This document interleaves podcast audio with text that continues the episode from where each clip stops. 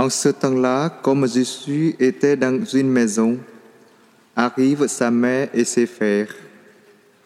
Restant au dehors, ils le font appeler. Une foule était assise autour de lui et on lui dit, Voici que ta mère et tes frères sont là dehors. Ils te cherchent. Mais il leur répond, Qui est ma mère? Qui sont mes frères Et parcourant du regard ceux qui étaient assis en cercle autour de lui, il dit, Voici ma mère et mes frères. Celui qui fait la volonté de Dieu, celui-là est pour moi un frère, une sœur, une mère.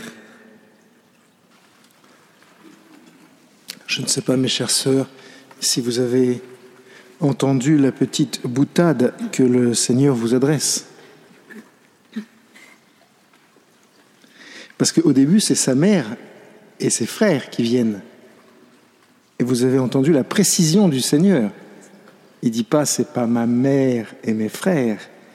Il dit c'est ma mère, mes frères et mes sœurs. C'est juste pour la petite boutade. Peut-être que le Seigneur par là veut nous rappeler le prisme immense des personnes à qui il s'adresse, à toute l'humanité, pas seulement les gens de sa famille, pas les gens de sa connaissance naturelle, mais toute l'humanité. Et puis l'humanité, pas uniquement l'humanité euh, de l'époque où Jésus vit dans l'histoire, mais l'humanité euh, l'humanité à travers toute l'histoire, celle qui a été, celle qui est, celle qui sera, enfin toute l'existence humaine. Ce que le Seigneur est en train de nous promettre, si nous faisons sa volonté, c'est la même intimité que lui a avec sa mère et avec ses cousins. Parce que ses frères, il ne faut pas imaginer que la Sainte Vierge a eu plusieurs enfants.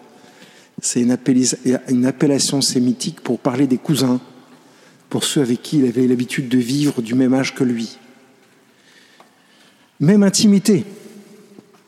Mais peut-être que la première chose, tout simplement, est-ce que, est que nous voulons cette intimité?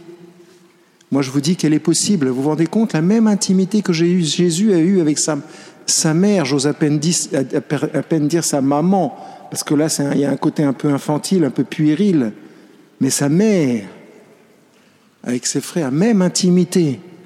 Il suffit pour ça de faire sa volonté. Enfin, il suffit. Comment faire donc la volonté du Seigneur?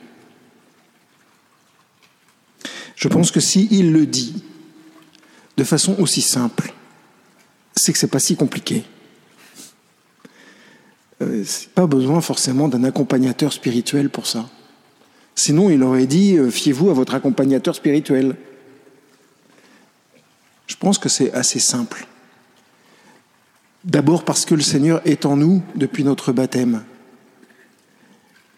et qu'il agit en nous et qu'il agit sur notre intelligence, il agit sur nos sens, il agit sur notre conscience. Et du coup, il les oriente. Il ne fait pas seulement de nous éclairer, il ne, il ne fait pas seulement qu'apparaître des réalités nouvelles que notre intelligence pourrait saisir. Ça, il le fait aussi. Mais il ne fait pas que ça. Il incline notre être. Il incline notre être vers le bon, vers le vrai et vers le beau. Ce qui fait que plus on fait sa volonté, plus on va vouloir le beau, le vrai et le bon. Et puis plus il va y avoir une force qui va nous pousser à faire le bien. Et à l'inverse, à cause de cette même force, on va ressentir une, grande douleur, une grande souffrance au contact du mal. C'est pour ça que le curé d'Ars pleurait tellement au confessionnal. C'est pas tellement qu'il était ému du péché des gens, c'est beaucoup plus profond que ça. C'est surtout que son être était, penchait tellement dans l'intimité de Dieu que du coup, tout ce qui n'était pas Dieu les, mouvait profondément. Parce que Dieu n'a qu'un désir, c'est nous faire entrer dans son intimité. Nous faire pas seulement entrer, mais vivre dans son intimité, parce qu'il ne s'agit pas euh, d'un sentiment, mais d'une vie. D'une vie, c'est-à-dire d'un échange de deux libertés, comme dit Jean de la Croix. Deux libertés qui se cherchent et qui se trouvent.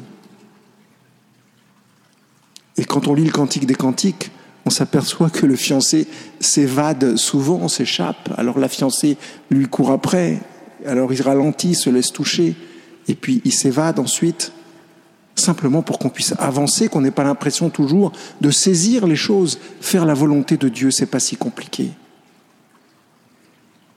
Peut-être que la chose la plus importante pour faire la volonté de Dieu, c'est d'abord de le désirer,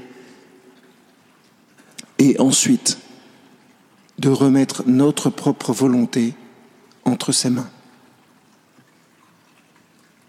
Bien sûr, il y a tout un art du discernement qui peut nous permettre d'affiner les choses. Mais je pense que si, comme Ignace de Loyola le dit, nous sommes dans une indifférence de ce que Dieu veut pour nous, eh bien nous ferons davantage sa volonté. Si nous sommes détachés de notre volonté propre, et pas de notre liberté, mais de notre volonté propre, alors le Seigneur pourra plus facilement nous utiliser. L'indifférence, c'est pas de se moquer de ce que le Seigneur va faire avec nous ou pas. L'indifférence, c'est pas de se moquer de ce que nous sommes, non, c'est la remise complète de toutes nos puissances entre les mains de Dieu pour qu'il les ordonne selon son cœur. En fait, c'est une chance immense. Mais c'est vrai que du coup, il faut apprendre à avancer à la vitesse de l'Esprit Saint et pas à la vitesse de notre intelligence ou de notre raison ou de nos sens. Il ne s'agit pas de se méfier de l'intelligence et des sens, mais d'abord